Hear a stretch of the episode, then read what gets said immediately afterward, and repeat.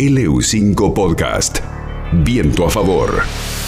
Hoy venimos con eh, una nueva efeméride porque el pasado 9 de mayo, este lunes, se cumplieron 10 años de la sanción de la ley de identidad de género en nuestro país, una ley muy importante em, y pionera prácticamente en el mundo eh, por reconocer la identidad autopercibida de las personas como un derecho humano.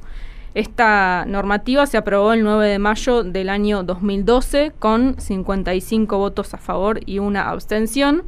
Y entonces este año, eh, bueno, se cumplen 10 años de este eh, hecho que fue bastante histórico y obviamente fue em, no solamente recordado, sino que se realizaron distintas acciones eh, desde los organismos estatales y hasta se han anunciado algunas políticas eh, no solamente eh, a nivel nacional, sino bueno, también eh, hemos conocido algunas acciones que se desarrollaron aquí en la provincia. Em, por lo pronto, porque acá en Neuquén, a nivel provincial y a nivel municipal, tenemos áreas específicas que tienen que ver con la subsecretaría de, de diversidad. Que abordan, digamos, con bastante énfasis estas temáticas entonces, bueno, desde la municipalidad, por ejemplo, se enterró una cápsula del tiempo, que la denominaron así, eh, la cápsula del tiempo transgeneraciones, para abrir dentro de 84 años, cuando sea el bicentenario de Neuquén. Em, y esta fue una actividad que llevó adelante la Subsecretaría de Derechos Humanos, Diversidad y Pluralismo Cultural. Eh, y en esta cápsula, bueno, durante varias semanas se estuvieron recopilando eh, testimonios, documentos, escritos, incluso videos, material audiovisual, todo eso se eh, compiló. Eh, materiales que brindaron justamente personas trans con mensajes para la gente que las abra dentro de 84 años. Se enterró en el Paseo de la Diversidad, bueno, se hizo un acto allí.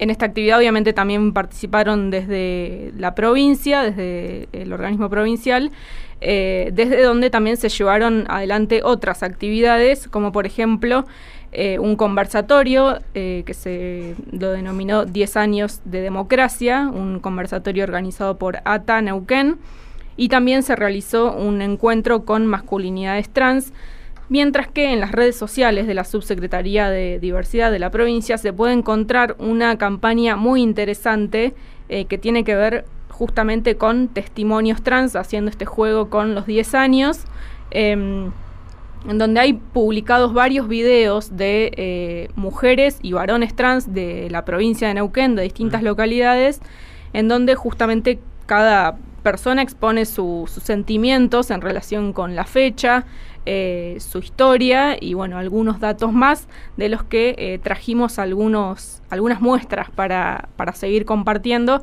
así que vamos a escuchar uno de los testimonios de esta campaña. Hola, soy Paola Gabriela de Plaza Wii. A 10 años de la promulgación de la ley 26743, aquel 12 de eh, abril, me voy, Eh, nos ha dado grandes derechos, nos ha dado la oportunidad de ser, nos ha dado la oportunidad de ser reconocidas por nuestro género eh, autopercibido, por nuestro eh, género, el que siempre llevamos dentro, el que nos ha dado lamentablemente los derechos que ya son innatos en cada persona. pero bueno, en un país que, como siempre digo, un tanto involutivo, eh, debemos tener leyes para que nos reconozcan como seres eh, que no somos binarios, que no somos ni hombre ni mujer, que somos femeninos, géneros distintos, géneros que existen. Gracias a esta ley, eh, muchas compañeras, compañeros han podido ser visibilizados, han, podido ser tenidos en cuenta, han podido ser insertados en el sistema laboral. Eso es realmente importante.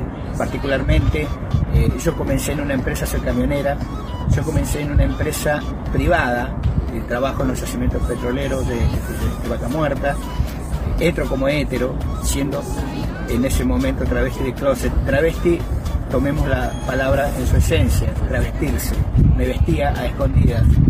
Eh, nada que ver con el morbo, que generalmente enrieda esta, este, este, esta parte.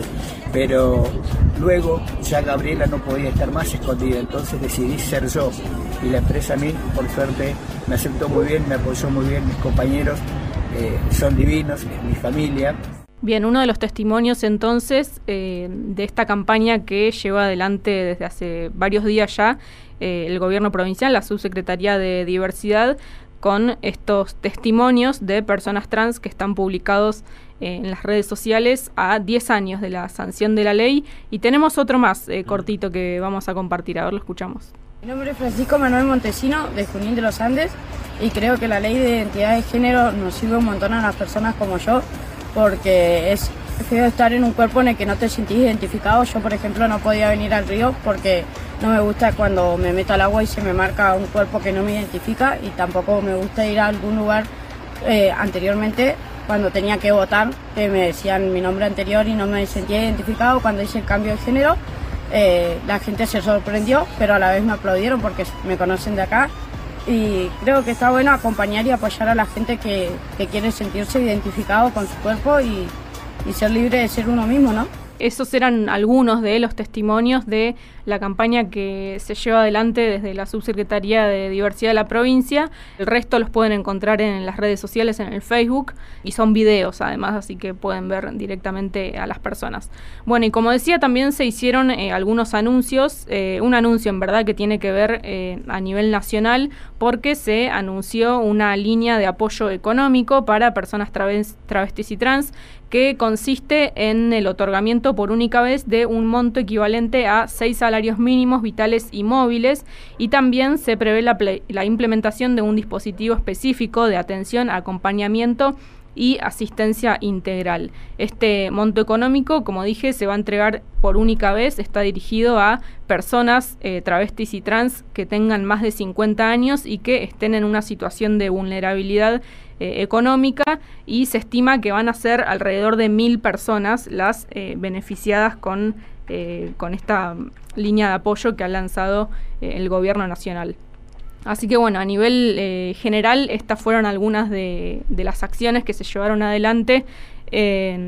En verdad se vienen, se vienen eh, llevando adelante desde hace varios días, pero bueno, el lunes fue eh, el aniversario entonces por los 10 años de la sanción de la ley de identidad de género.